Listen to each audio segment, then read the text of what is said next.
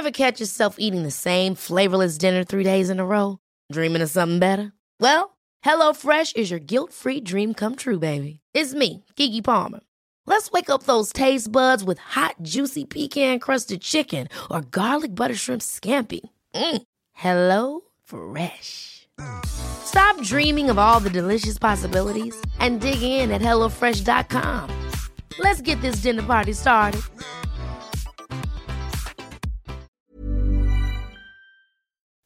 Esto es República H, la información más importante de lo que pasa en el interior de la República, con el punto de vista objetivo, claro y dinámico de Blanca Becerril.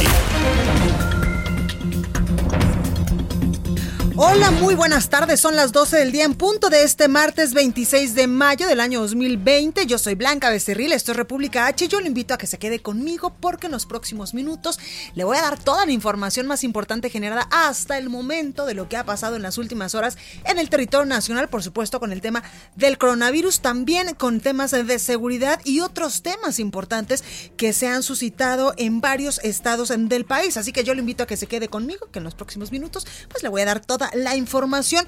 Y además eh, también hay que recordar que hoy en la conferencia matutina, no hay que recordar, le voy a informar que hoy en la conferencia matutina del presidente Andrés Manuel López Obrador desde Palacio Nacional, pues el presidente de la Fundación Mexicana para la Salud anunció la extensión por un mes más de este convenio entre los hospitales privados y el gobierno federal, entre los hospitales que en estos momentos pues están ayudando a despresurizar a los hospitales públicos de todo eh, de toda eh, la República Mexicana, atendiendo también a pacientes con COVID-19 y a pacientes con algunas otras enfermedades que normalmente pues iban al sector salud público, pero que en estos momentos pues también los hospitales privados, como por ejemplo el hospital, los hospitales Ángeles, el ABC, el hospital por ejemplo aquí en la Ciudad de México está también el eh, pues español que está eh, casi por, bueno, está más bien en Polanco y otros hospitales privados que están prestando también sus servicios, sus instalaciones a sus médicos, enfermeras, a todo este personal que trabaja dentro de los osocomios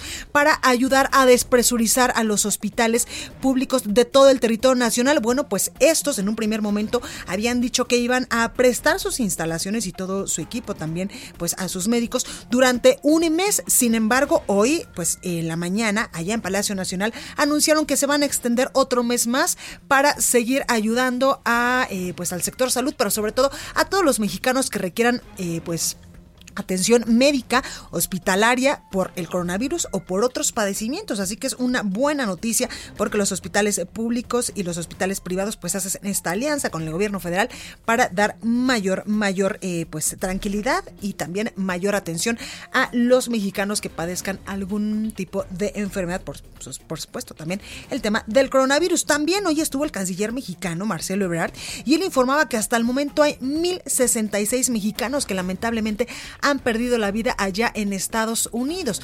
Varios de estos, o la mayoría de estos, pues son residentes allá en Nueva York, uno de los estados de la Unión Americana donde más contagios se han registrado durante esta pandemia del coronavirus. Bueno, sin más, recuerda que nos puedes seguir en nuestras redes sociales. Estamos en Twitter como arroba el heraldo de México. Gracias, Gaby. Mi Twitter personal es arroba blanca de Cerril. También estamos en Instagram, en Facebook, en YouTube, donde todos los días también le estamos subiendo las breves del coronavirus, información importante de lo que sucede en México y el mundo. Eh, pues cinco o seis notitas para que usted esté bien informado a través de las redes sociales de El Heraldo. Además, nos puede escuchar en cualquier parte de la República Mexicana y en cualquier parte del, del país, del mundo, por www.elheraldodemexico.com.mx. Aquí en la Ciudad de México nos escuchamos por el 98.5 de FM, en Guadalajara, Jalisco, en la Perla Tapatía, ya se me andaban olvidando las, las de nuestras estaciones, pero ya la saqué aquí.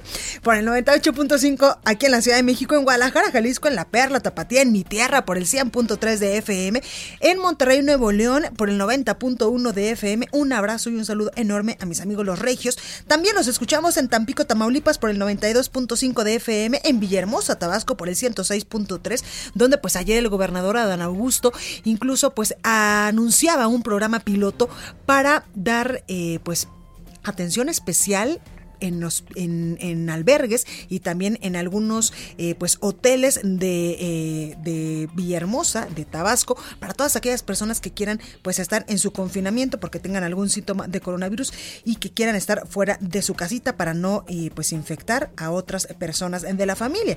Bueno, también en Acapulco, Guerrero, donde muchos de ustedes están pasando esta cuarentena, nos escuchamos por el 92.1 de FM, por el 540 de AM en el Estado de México, también en la zona conurbada, como por ejemplo, pues en estados vecinos como Hidalgo y Puebla, por el 1700 de AM en Tijuana, Baja California, 101.9 de FM y 103.7 en Nuevo Laredo, Tamaulipas, y también del otro lado de la frontera en Bronzeville y en McAllen. Sin más, vamos a un resumen de noticias y comenzamos con toda la información. En resumen, el INEGI informó que de enero a marzo el Producto Interno Bruto, el PIB de México, se contrajo 1.2% en comparación con el trimestre anterior, lo que liga cuatro periodos consecutivos con caídas. El subsecretario Hugo López Gatel señaló que el uso de mascarillas de estos cubrebocas será una medida auxiliar durante el periodo de transición a la nueva normalidad en todo el país que hoy sí estoy diciendo cubrebocas y yo mismo me puse uno, más aquí lo tengo. ¿Y por qué antes no? Por una sencilla razón. Cuando tuvimos la Jornada Nacional de Sana Distancia, que sigue vigente y termina el 30 de mayo y que hay que aprovechar sus últimos días, el énfasis fundamental fue quédate en casa. Si empezamos a desviar la atención pública con elementos auxiliares de dudosa efectividad, entonces se empiezan a relajar las medidas fundamentales que nos han llevado a una reducción de 75% en la velocidad de los contagios. Desde Palacio Nacional esta mañana, Héctor Valle, presidente de la Fundación Mexicana para la Salud, anunció la extensión por un mes más del convenio entre hospitales privados y el gobierno federal para apoyar al sistema de salud nacional durante la emergencia sanitaria. Este convenio estará vigente hasta el próximo 23 de junio. El canciller mexicano Marcelo Ebrard informó que hasta el momento 1.066 mexicanos han muerto por COVID-19 en los Estados Unidos. Lamento informarles que hemos tenido 1.066 fallecimientos en Estados Unidos, primordialmente en Nueva York, 676. La Secretaría de Salud a nivel federal informó que en México ya suman 71.105 contagios de nuevo COVID-19 y 7.633 decesos. Datos de la Universidad Johnson Hopkins de los Estados Unidos revelan que en todo el mundo este martes ya hay 5.534.000 contagios y más de 347.000 muertes. En información internacional, la Organización Mundial de la Salud suspendió temporalmente los ensayos clínicos con hidroxicloroquina en personas con COVID-19 ya que se detectó un mayor índice de mortalidad en esos pacientes. LATAM Airlines, la aerolínea más grande de América Latina, se acogió al proceso de bancarrota en Estados Unidos, también en Chile, Perú, Colombia y Ecuador por el impacto económico que ha dejado la pandemia de coronavirus en el sector aeroespacial. La nota del día.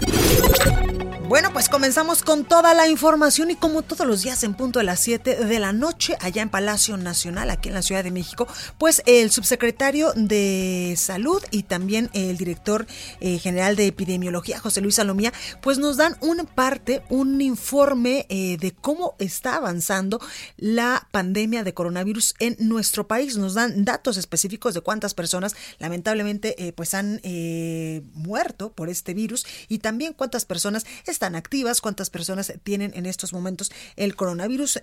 Y esto fue lo que decían el día de ayer. Escuche. 71.105 fue positivo al virus, por lo tanto son nuestros casos confirmados y acumulados desde el inicio de la epidemia en México de COVID-19. De esta cantidad de casos acumulados, solamente la quinta parte, es decir, el 20% de ellos, que es 14.020 personas que han dado positivo al virus, son la epidemia activa en nuestro país. Así también, lamentablemente, 7.633 personas han perdido la vida hasta el momento a consecuencia de COVID-19. El subsecretario de Prevención y Promoción de la Salud, Hugo López Gatel, indicaba que sin las medidas de sana distancia y el quédate en casa entre el 28 de marzo, cuando pues se echó a andar esta jornada nacional, y el 10 de abril, se habrían registrado cerca de 40 mil casos de coronavirus en territorio nacional, lo que hubiera colapsado pues al sistema de salud a nivel nacional. Destacó también la importancia de haber aplanado la curva epidemiológica que ellos pues han dicho que ya se aplanó. Escuche.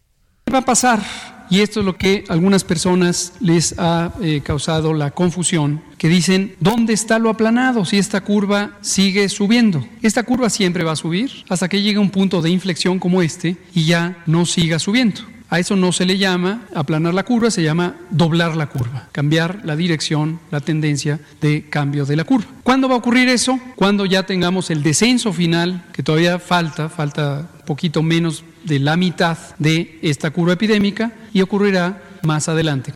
Y qué bueno que el subsecretario eh, Hugo López Gatel pues nos explica exactamente pues qué significa haber aplanado la curva epidemiológica, porque no sé usted, pero yo todos los días veo más casos confirmados, lamentablemente más eh, decesos y también más casos sospechosos. Esperemos que pronto, pronto esta curva en vez de estar aplanada pues esté ya decreciendo y estos casos vayan a la baja y las personas pues no se sigan contagiando de coronavirus. Por ello es sumamente importante continuar con las medidas de mitigación el quédate en casa si así puede hacerlo, porque de esta manera pues también ayudamos a las personas que no pueden quedarse en sus hogares, eh, la sana distancia, si es que usted ya está empezando a trabajar o a salir de vez en cuando, por ejemplo, al súper o a la farmacia o a comprar algún tipo de víver, también es importante llevar la mascarilla, este cubrebocas y lavarse de manera obsesiva, han dicho muchos eh, pues especialistas en salud, las manos, no tocarse nariz, ojos ni boca, entre muchísimas otras eh, pues medidas que hemos tomado a lo largo de todas estas semanas, de todos estos meses, para evitar la propagación del coronavirus aquí en el país. Y desde Palacio Nacional, también el canciller mexicano Marcelo Ebrard informaba que hasta el momento 1.066 mexicanos lamentablemente pues han perdido la vida por COVID-19 en los Estados Unidos, principalmente en Nueva York, el centro de la pandemia allá en la Unión Americana.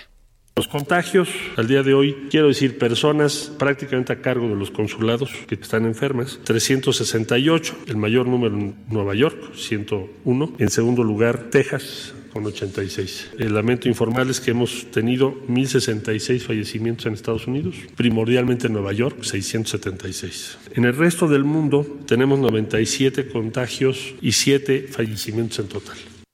Y sin duda estos héroes anónimos que en esta pandemia pues evidentemente son todo el personal médico desde las personas que trabajan eh, pues en intendencia limpiando los hospitales, los médicos, enfermeras, los eh, pues ayudantes de enfermería, los pasantes, todos ellos son estos héroes anónimos de esta pandemia que todos los días, 24 horas al día, pues salen a literalmente salvar la vida de otros y arriesgar su propia vida. Por ello es que el director general del Instituto Mexicano del Seguro Social, Zoe Robledo, presentó una plataforma digital para postular a los trabajadores de la salud que atienden casos de coronavirus que se consideren pues merecedores del premio Miguel Hidalgo, el cual incluye pues un reconocimiento económico. Escuchemos a Zoe Robledo. En grado collar, que es la más alta distinción para actos heroicos de difícil repetición, se trata de 58 collares junto con un numerario de 100 mil pesos. En el grado cruz, que son una condecoración por conducta destacadamente ejemplar, serán 500 reconocimientos junto con el numerario de 50 mil pesos. En el tercer lugar es el grado de banda por méritos distinguidos. Son, además de la misma banda, una eh, recompensa de 30 mil pesos. Y finalmente, el grado de placa, junto con un numerario de 25 mil pesos para equipos COVID. Pues sin duda, el personal médico, los médicos, las enfermeras, todo el personal que está en los osocomios a lo largo y ancho del país necesitan y merecen, por supuesto, nuestro amplio reconocimiento. Por ello es que también el presidente Andrés Manuel López Obrador esta mañana, pues anunciaba becas en el extranjero para médicos. Ellos, dijo el presidente, deberán trabajar un tiempo aquí en el sector público. Vamos a iniciar un programa de becas a especialistas, a estudiantes de especialidades que van a poder ir. Si no tenemos el cupo en el país, porque no se tiene para atender a todos, van a poder ir a estudiar al extranjero, 20, 30 mil médicos, con algunos acuerdos, con dinero del pueblo, porque el presupuesto es dinero del pueblo, se les va a becar. Y de regreso, un tiempo, no toda la vida, van a tener que trabajar en hospitales públicos para que devuelvan lo que el pueblo les va a dar, su posibilidad de especializarse. Bueno, también el presidente Andrés Manuel López Obrador anunciaba que hoy por la noche pues va a tener una importante reunión con todo su gabinete para definir lo que sigue en la estrategia de la pandemia de COVID-19 y es que eh, pues el próximo 30 de mayo pues se termina esta jornada nacional de sana distancia. Sin embargo, pues las autoridades han dicho que no vamos a bajar la guardia y vamos a seguir pues implementando estas medidas de mitigación para evitar la propagación del coronavirus. Por ello es que el presidente Andrés Manuel López Obrador pues esta noche se va a reunir con todo su gabinete para saber cuáles van a ser las próximas estrategias a implementar en territorio nacional para seguir domando la pandemia. Entre los temas a tratar, el mandatario eh, federal indicó que está el posible regreso a clases en algunas zonas del país la próxima semana. Ojo, son en algunas zonas del país donde no se han detectado casos de coronavirus, ni en ese municipio ni en los municipios eh, aledaños o en la periferia. Indicó también que esta noche los integrantes del Gabinete de Salud definirán si ya se pueden retomar sus giras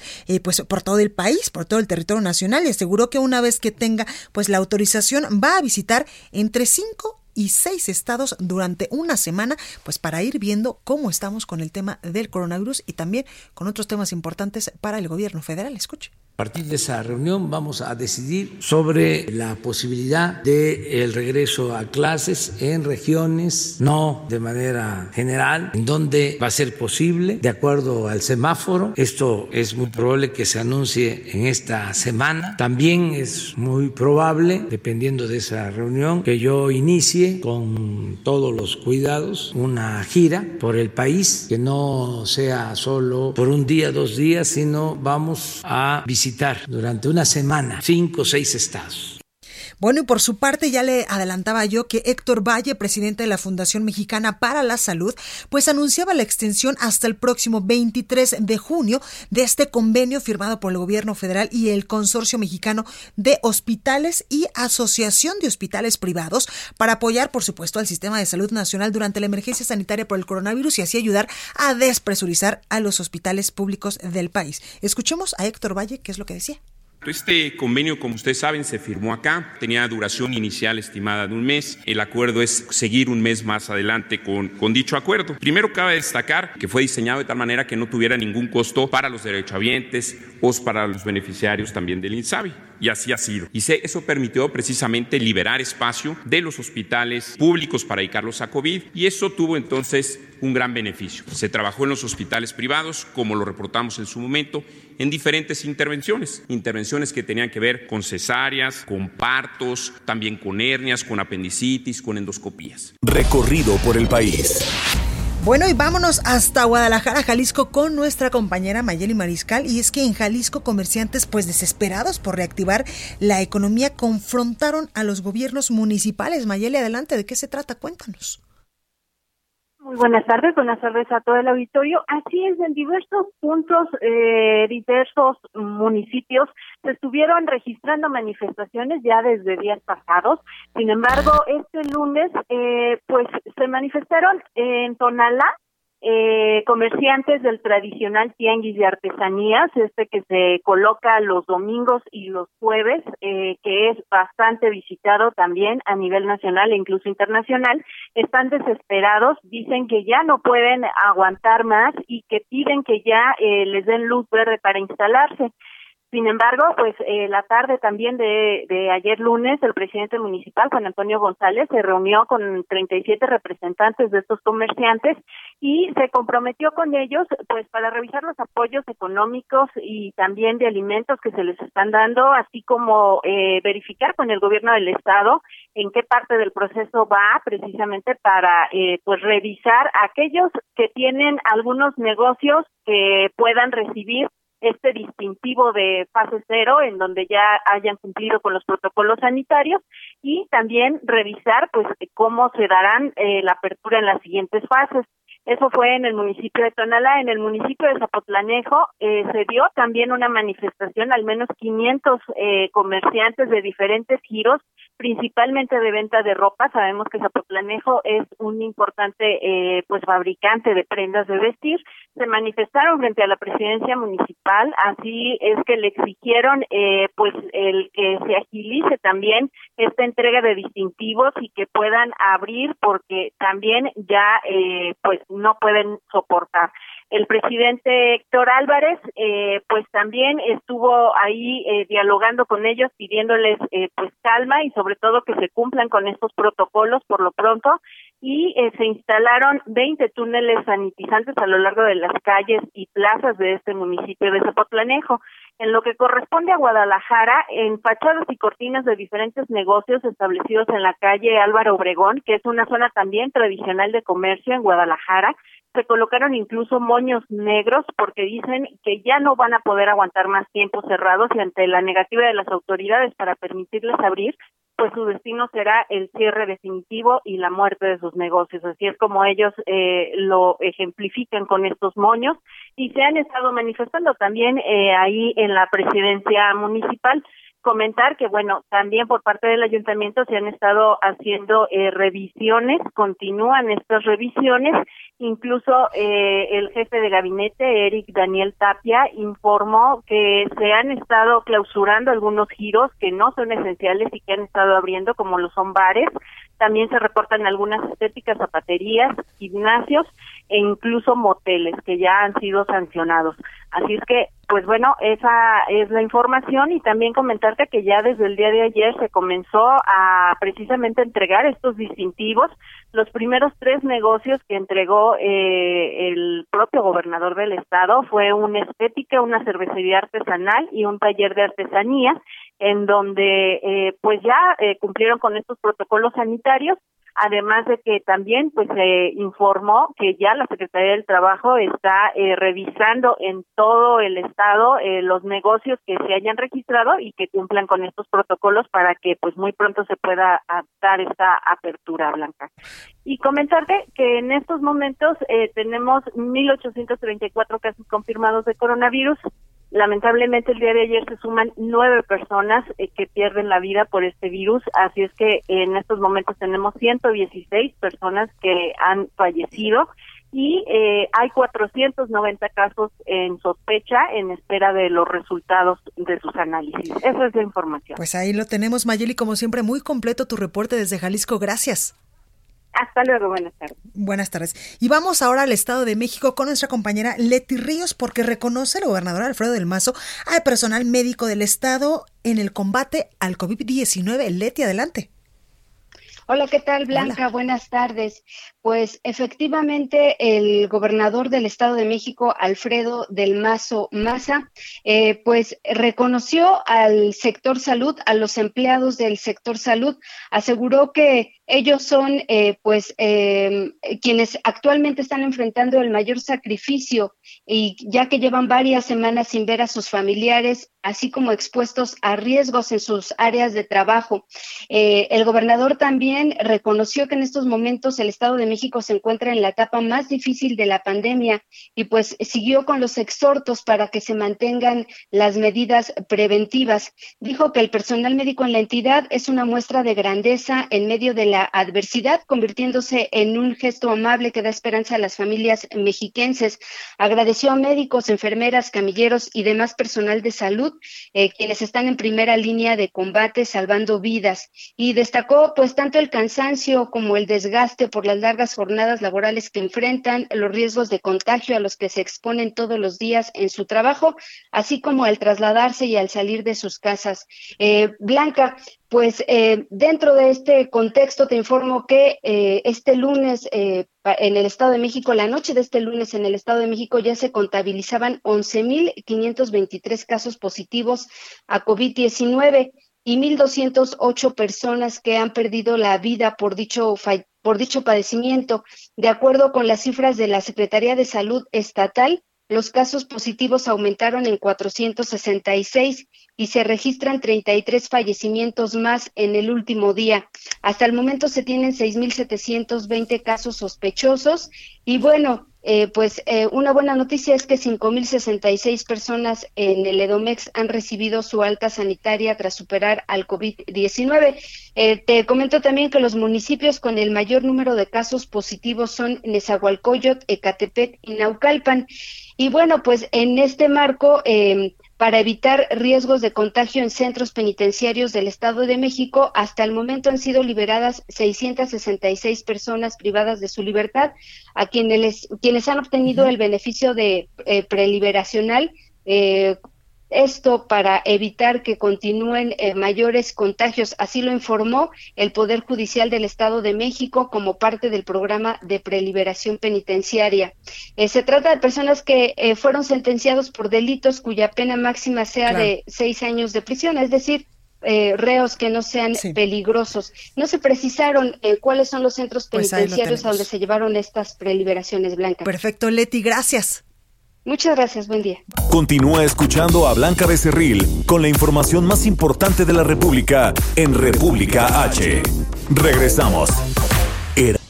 Estamos de regreso con la información más importante de la República en República H con Blanca Becerril, transmitiendo en Heraldo Radio. En resumen. Hoy en el Congreso de Nuevo León se discutirá el llamado PIN parental, ley que permite a los padres de familia del Estado decidir qué tipo de educación recibirán sus hijos en temas de género, sexualidad y reproducción.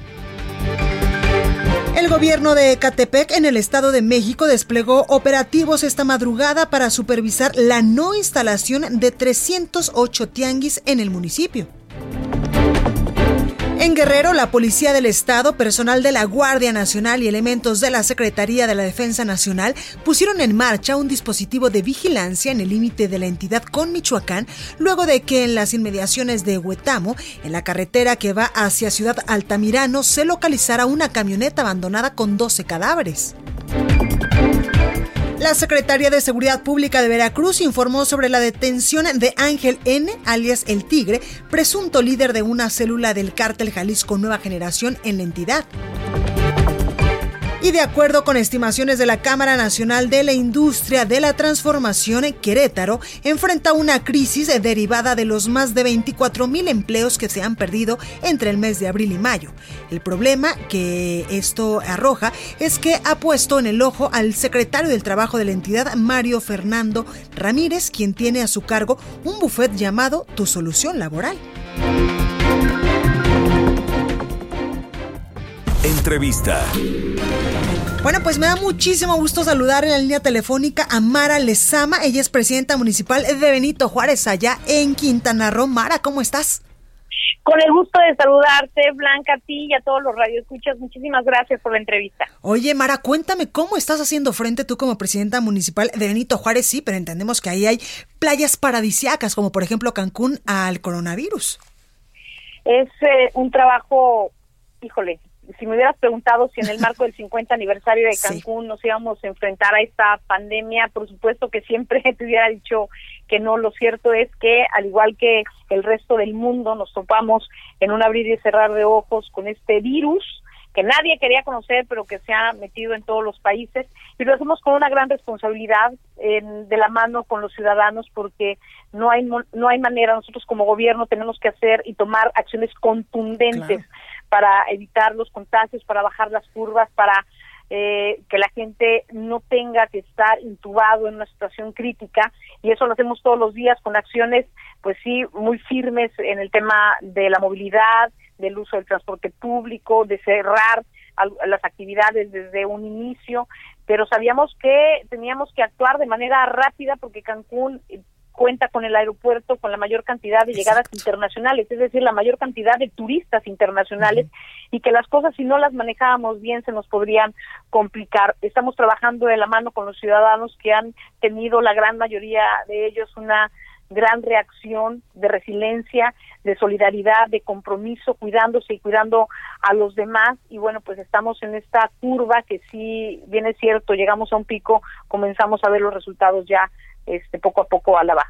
Claro, oye Mara, también has tenido incluso que eh, pues eh, cerrar estas playas paradisiacas para todos los mexicanos y también para el mundo para eh, pues evitar la propagación del coronavirus. Qué difícil, porque cuando hablábamos de de cerrar las discotecas, los bares, los gimnasios, todo lo que conocemos como actividad no esencial, pues las playas, al final la gente te dice, oye, pero si yo no me voy a, contagiar por meterme al mar, no, no es que te contagies por meterte al mar, lo que sucede es que eh, teniendo ya a los niños en casa, se les hacía fácil a la gente ir eh, y entonces ahí en el espacio público era una eh, cantidad de gente que sobrepasaba los límites y que evidentemente al estar tan pegados en una sana distancia, pues hubiéramos tenido muchos contagios. No fue fácil porque además eh, ¿qué te puedo decir? Que las playas están espectaculares, están divinas, tenemos la llegada de tortugas lauda de sobar antes de tiempo, hemos tenido tiburones muy cercanos a la a la costa, en fin, la naturaleza está teniendo este respiro, está preciosa, pero hoy, por increíble que, que parezca, para poder eh, salir adelante tenemos que alejarnos de esos lugares tan maravillosos que son de todos, que son de todos los ciudadanos, de todos los seres humanos, pero habría que tomar medidas drásticas y bueno, pues lo hicimos y la gente respondió. La verdad es que sí hemos tenido una gran respuesta y las playas hoy están cerradas. Claro. Oye, Mara, también eh, pues hemos eh, sabido que has, eh, bueno, tu administración ha dado importantes apoyos incluso económicos para todas aquellas pues micro, pequeñas y medianas empresas que se han visto sumamente afectadas por el paro de actividades en todo el país por el tema del coronavirus. Y también quiero preguntarte, pues cómo poco a poco vamos a ir regresando a esta nueva normalidad, sobre todo en el sector turístico, porque tú, como le digo, pues tienes playas espectaculares del territorio nacional el, lo primero que nos dimos cuenta cuando empezaba, ni siquiera había llegado la pandemia y nos preocupó y nos ocupó era qué sucedería si una persona pierde su empleo y no tiene comida para llevarse la boca ellos y sus hijos. Entonces nos dimos a la tarea de hacer una entrega de ayuda alimentaria eh, para 250 mil familias de la mano con el gobierno del estado. 125 mil y 125 mil, que fue la primera entrega casa por casa, porque no podíamos decirle a la gente que fuera por su despensa a algún lado, porque estamos hablando de la zona de distancia. Eso nos ha ayudado mucho. Hemos tenido eh, acercamientos eh, para poder ayudar a los diferentes sectores. Estamos así, tendiendo puentes. Nosotros, yo en lo personal, doné mi sueldo completo para ayudas eh, sociales, al igual que muchos colaboradores, que no fue una imposición, fue por por el por por la necesidad de ayudar a mucha gente que le está pasando mal. Y en, en el tema de y seguimos ayudando y seguimos recibiendo las solicitudes, hay muchas solicitudes de medicinas, estamos también haciendo compilación porque nos piden médicos, materiales, eh, camilleros, enfermeros, eh, trabajadores sociales y estamos trabajando en pro de, ayudar porque al final ellos ayudan también a, los seres humanos que habitan este hermoso lugar y que han hecho posible que este destino sea sumamente exitoso. La recuperación económica vendrá de la mano con esta nueva realidad a la que nos vamos a enfrentar. Nada será igual antes y después del coronavirus, nos queda muy claro, como sucedió cuando el ataque de las Torres Gemelas, ese trágico día, nunca fue igual eh, volver a viajar en un, aeropuerto, por ejemplo, y así será después del SARS-CoV-2 que provoca el COVID-19. Entonces será de manera paulatina un regreso escalonado a partir del día primero.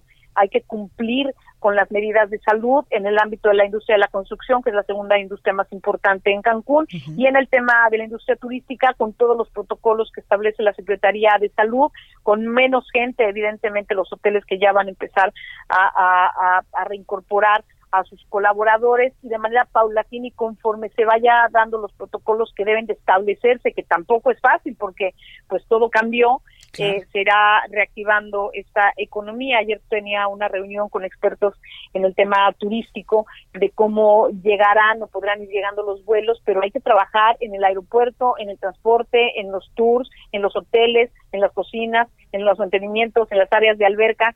Sí es un reto inmenso, pero yo también te quiero decir que Cancún puede eso más. Somos una ciudad de gente muy trabajadora, maravillosa que en cinco décadas logró hacer el destino más importante de México y que vamos a trabajar a marchas forzadas para para resurgir de esta pandemia que nos ha afectado tanto a todos en el mundo. Mara, entonces a partir del primero de junio, poco a poco y de manera eh, pues eh, paulatina, eh, pues teniendo todas las medidas en materia de seguridad, de sanidad, vamos a ir regresando poco a poco a las actividades allá en Benito Juárez. Sí, e, específicamente en materia de construcción que se adhiere a las actividades esenciales y en el ámbito turístico no quiere decir que empiecen a llegar ya los turistas, sino que comenzarán poco a poco a reactivarse los hoteles con mucho menos personal pero para hacer todas estas adecuaciones en el ámbito de salud, luego unos empezarán a abrir el 8, el 15, el 20 y así eh, sucesivamente conforme vayan instalando los protocolos, porque si no somos sumamente vigilantes del tema de los protocolos, pues podríamos ponernos en riesgo de poder tener un contagio, un rebrote que nos llevaría entonces a un distanciamiento social de más semanas que sería terrible. Así que haremos las cosas de manera coordinada con la Secretaría de Salud, de manera responsable, para tener un destino seguro y que la gente venga a disfrutar de un destino seguro. Claro. Oye, Mara, también eh, pues nos decías que una de las industrias también más importantes de Quintana Roo eh, pues es el sector de la construcción y precisamente ayer tú anunciabas la clausura del proyecto Gran Solaris allá en Playa Delfines, en Cancún, que también hay que reconocer que tú has propuesto, por ejemplo, a Playa Delfines para que sea patrimonio de la humanidad por la UNESCO. Mira, este proyecto, y quiero dejarlo muy en claro, siempre hemos dicho sí a la inversión y no se trata jamás de impedir que llegue la inversión a Cancún, pero sí queremos que la inversión se haga con toda legalidad y también siempre apegados a toda normatividad y a toda legalidad. Hemos trabajado muchísimo en este tema, específicamente este caso, porque además es un predio que se vendió hace 16 años, que después se fusionó, que después tuvo una entidad, que después tuvo otra entidad, pero al ser nosotros y tener el compromiso con la ciudadanía de ser vigilantes de que las cosas se lleven como debe de ser, y siempre lo dijo don Benito Juárez, el respeto al derecho ajeno es la paz, somos soy una mujer de firmes convicciones pero también apegada a la ley entonces tenía eh, ciertas eh, para dejarlo muy en claro la expedición de la licencia eh, no contaba con ciertos documentos con vigencia eh, que forman parte del expediente administrativo. Nos fuimos como muy atrás y checar, no ese nada más, ¿eh? hemos estado checando muchos otros predios y hemos estado trabajando mucho en las zonas irregulares. Desde que llegamos dijimos, ni un predio más. Aquí se vendían predios sin servicios y entonces pasaban los años y la gente sigue hoy sin drenaje, sin agua, sin pavimentación, y eso no lo podemos permitir. Tenemos, y si algo nos debe de dejar bien claro esta pandemia, es que debemos, de ser sumamente respetuosos con el medio ambiente. Por eso hacemos esta situación, que son decisiones que no son fáciles, pero tenemos que eh, ser vigilantes de que se cumpla la ley como debe de ser. Estamos trabajando de la mano con Fonatur y de la mano también. Este predio es, es, privado, quiero que quede muy en claro. Junto a ese predio hay un predio de Fonatur, luego sigue Playa del Delfines, que es el mirador, esta postal maravillosa que todos vemos cuando vienen a Cancún, y luego hay otro terreno de Fonatur. El objetivo es unir estos predios, los que son de Fonatur y la playa pública, para eh, que no se permita nunca más la privatización como sucedió en años anteriores. En el tema del predio privado, lo que suspendimos fue la licencia de construcción por tener esta situación que te comentaba seguimos trabajando en la mano con los jurídicos, de la mano eh, con el jurídico también de Fonatur, pero que nos quede muy en claro, en Cancún seremos vigilantes de la ley, seremos vigilantes del medio ambiente y vamos a pedirle a todos los inversionistas que lleguen, que siempre son bienvenidos y nada más que nos apeguemos a, respetar la ley y el medio ambiente, que es sumamente importante. Pues ahí lo tenemos, Mara Lezama, presidenta municipal de Benito Juárez, allá en Quintana Roo. Muchas gracias por tu tiempo, muchísima suerte y ya esperamos pronto ir a disfrutar de estas maravillosas playas, sobre todo de Cancún, que pues ya está cumpliendo 50 años. 50 años, aplazamos la celebración, pero yo creo que la mejor manera de celebrarlo es resurgir con esta actividad económica de manera responsable y solidaria y los esperamos con los brazos abiertos y yo quiero que en el momento que se pueda viajar siempre piensen en Cancún, que es su casa y que está este mar cristalino y esta playa blanca esperándolos para disfrutar. Totalmente. Muchísimas gracias, Mara. Cuídate mucho. Gracias a ustedes, que Dios los bendiga. Muchísimas gracias por la entrevista. Igualmente, pues ahí lo tenemos. Y ahora vamos hasta Puebla con nuestra compañera Claudia Espinosa, que nos tiene información importante. Claudia, ¿cómo estás?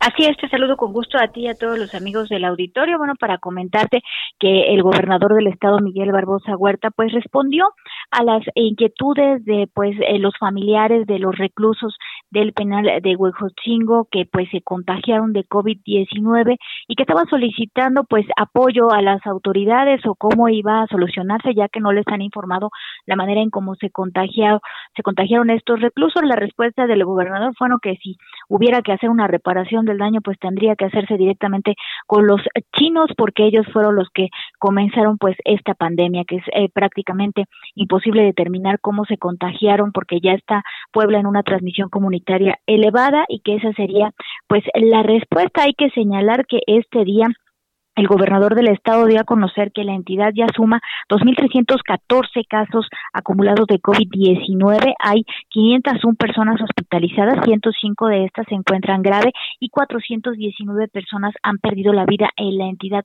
producto del COVID-19. También hizo un importante anuncio hace unos minutos y es que mañana presentará el programa de regreso a las actividades económicas y normales en la entidad, pero esto será a partir de la tercera semana de junio, es decir, se mantiene la suspensión de actividades a partir del primero de junio y se hará de forma gradual, ya que reiteró también se presentará el semáforo estatal que operará de forma distinta al que se dio a conocer a través de las autoridades federales. Mañana se darán a conocer los detalles, pero sí especificó será la reactivación a partir de la tercera semana de junio. Es la información desde Puebla. Perfecto, Claudia, muchísimas gracias, cuídate mucho.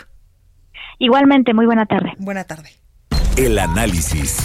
Bueno, me da muchísimo gusto saludar en la línea telefónica al psicólogo Román Hernández. Él es psicoterapeuta clínico y también tanatólogo. Román, muy buenas tardes, ¿cómo está? Hola, ¿qué tal, Blanca? Muy buenas tardes. Saludos a ti y a todo pero Muchas gracias por, por esta oportunidad de compartir con ustedes algo muy importante. Totalmente. Oye, Román, cuéntanos las crisis nerviosas en la cuarentena, que pues todos hemos pasado por alguna de ellas o varias de ellas. También quiero preguntarte cómo tener una mejor salud mental y cómo mentalmente pues ir preparándonos para regresar a lo que el gobierno federal ha denominado como la nueva normalidad. Fíjate que efectivamente alguien me preguntaba la semana pasada, oye Román, ¿cómo vamos a regresar a la nueva normalidad? Y sinceramente yo digo, pues muy lastimados, y con unas emociones totalmente inestables derivado a todo esto. Y efectivamente, mira, yo siempre he sugerido cuatro puntos que me gustaría compartirte y a ti y a todo tu auditorio justamente para poder controlar las crisis en estos momentos y al mismo tiempo prepararnos para regresar a la nueva normalidad. Y justamente el punto número uno es el tener hábitos saludables.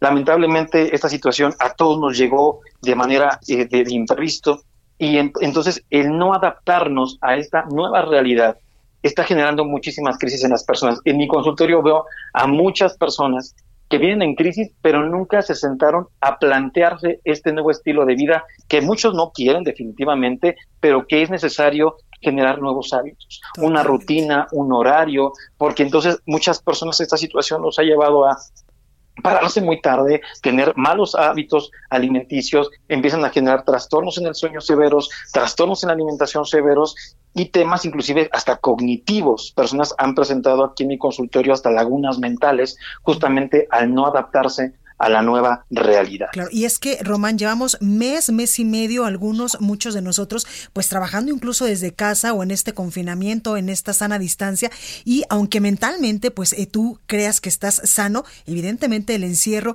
y también la psicosis, la ansiedad que provoca, pues estar, eh, pues en una situación de pandemia a nivel internacional, donde todo está prácticamente parado, evidentemente que te daña mentalmente.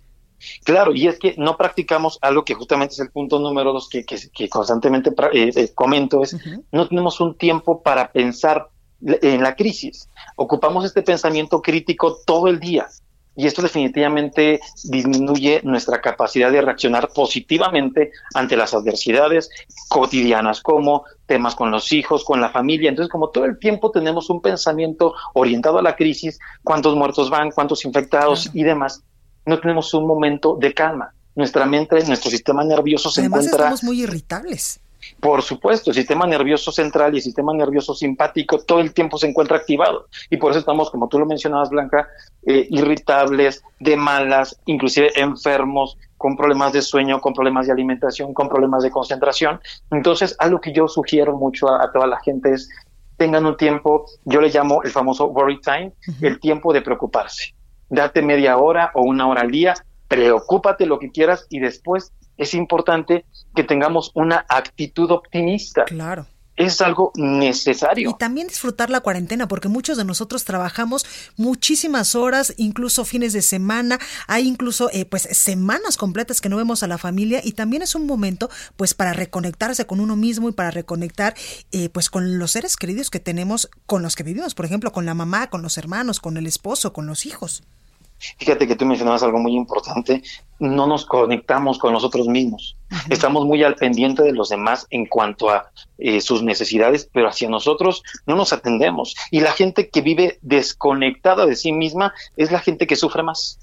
Es la gente que más se enferma, es la gente que más le sufre, es la gente que más padece. Entonces es necesario que las personas, al menos eh, a nivel emocional, se conecten y esto lo conseguimos con la meditación lo conseguimos con aprendiendo a respirar, a estar más en contacto con nosotros. Bien lo deseas tú, disfrutar la cuarentena es, en el caso de las mujeres, ¿no? Ponerse una mascarilla, arreglarse las uñas, aunque estemos en casa, hay que estarnos procurando. O estudiar otra cosa nueva. Hay millones de cosas, eh, de cursos, incluso gratuitos online, que te puedes meter, por ejemplo, a una página de internet y, estudiar, no sé, inglés o, o un curso de arte, lo que sea que nos tenga, pues, mentalmente ocupados. Claro, y, al final del día hay muchas personas que ya lo están haciendo, pero muchas otras no lo hacen porque no expresan sus emociones. Y es necesario también que las personas se den un tiempo, como ya lo mencionabas anteriormente, para llorar, para sufrir, para tirarse, pero una vez que yo ya viva este duelo, que también es un duelo el que estamos viviendo, porque hemos perdido libertad, convivencia, hemos perdido muchas cuestiones, inclusive nuestra propia seguridad, en muchas familias la salud, creo que también una vez que yo vivo mi crisis llorando, sufriendo, tirándome lo que me tengo que tirar, me tengo que levantar y resurgir, como bien decías tú, estudiando algo, buscando nuevas formas de convivencia, nuevas formas de contactarse. Algunas personas me han dicho, ya organizamos fiestas virtuales, qué padre. ¿no? Ya hacemos otro tipo de reuniones o interacciones con la familia y con los amigos, y eso está muy bien. Se están redactando. Aquí estamos viendo lo que en algún momento Charles Darwin nos dejó, ¿no? Solamente sobrevive el que se adapta. Y ese será el más fuerte. Entonces, la gente que no se está adaptando a esta nueva realidad es la gente que más está eh, padeciéndola definitivamente y los que más se están enfermando. Hoy día en mi consultorio sigo viendo muchas personas con ansiedad justamente. Exactamente. Oye, tú hace unos momentitos eh, comentabas que también eh, pues tenemos que estar tranquilos, pensar positivos, pero también quiero preguntarte, tú que eres eh, pues especialista, fisicoterapeuta, no, bueno, psicoterapeuta clínico y también tanatólogo, pues cómo trabajar también mentalmente las emociones cuando lamentablemente pues alguno de nuestros seres queridos perdió la vida por el coronavirus o está enfermo o tiene síntomas de coronavirus, cómo eh, trabajar para nosotros estar tranquilos en paz y también transmitirle esta tranquilidad y esta paz a nuestro paciente o a nuestro, a nuestro familiar. Aquí lo primero es conservar la calma. Yo entiendo que la crisis eh, es, es, es, muy dolorosa, ¿no? El saber que alguien puede estar enfermo, el saber que ya, ya falleció alguien, pero aún así, dentro de este dolor, es importante conservar la calma. Conservar la calma es no llevar mi mente al futuro, no llevar mi mente al pasado, sino a lo que está ocurriendo, a la realidad que está ocurriendo.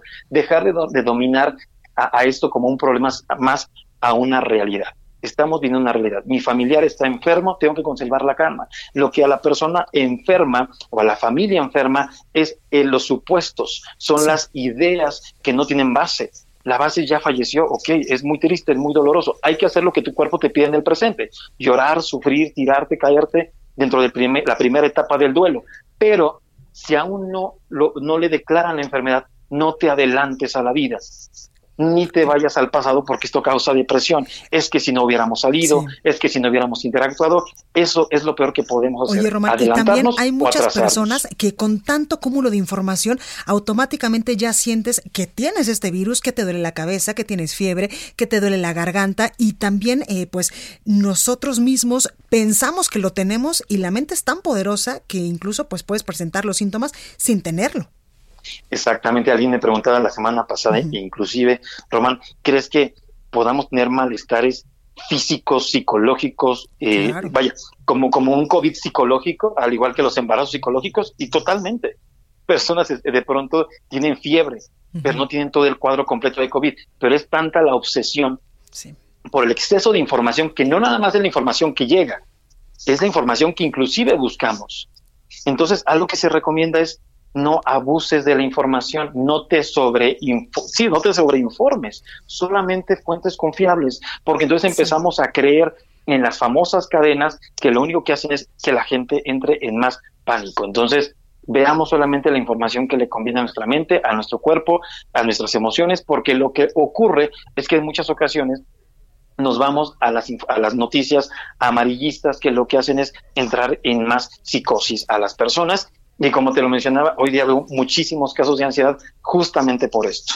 Justamente porque las personas se están adelantando, se están sobreinformando en, en temas que lo único que hacen es estresarlos más y desembocan en situaciones muy complicadas. Pues ahí lo tenemos. Román Hernández, psicoterapeuta clínico y tanatólogo. Muchas gracias por esta comunicación y a trabajar la mente, que la mente es muy poderosa, decía mi producción. Hay momentos en los que tampoco podemos dormir o soñamos cosas súper raras ahorita en la cuarentena.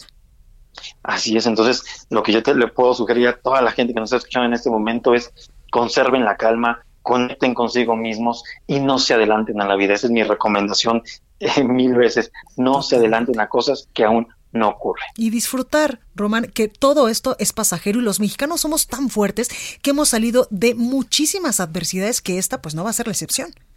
Así es, y a cuidarnos los unos a los otros. Totalmente. Pues ahí lo tenemos. Eh, Román, muchísimas gracias por esta comunicación y cuídate mucho. Igualmente, un placer, Blanca. Que tengas bonita tarde. Igualmente, bueno, pues ahí lo tenemos. Yo soy Blanca Becerril, esto fue República H. Yo lo espero el día de mañana en punto de las 12 con más información. Por favor, de todo corazón, cuídese mucho.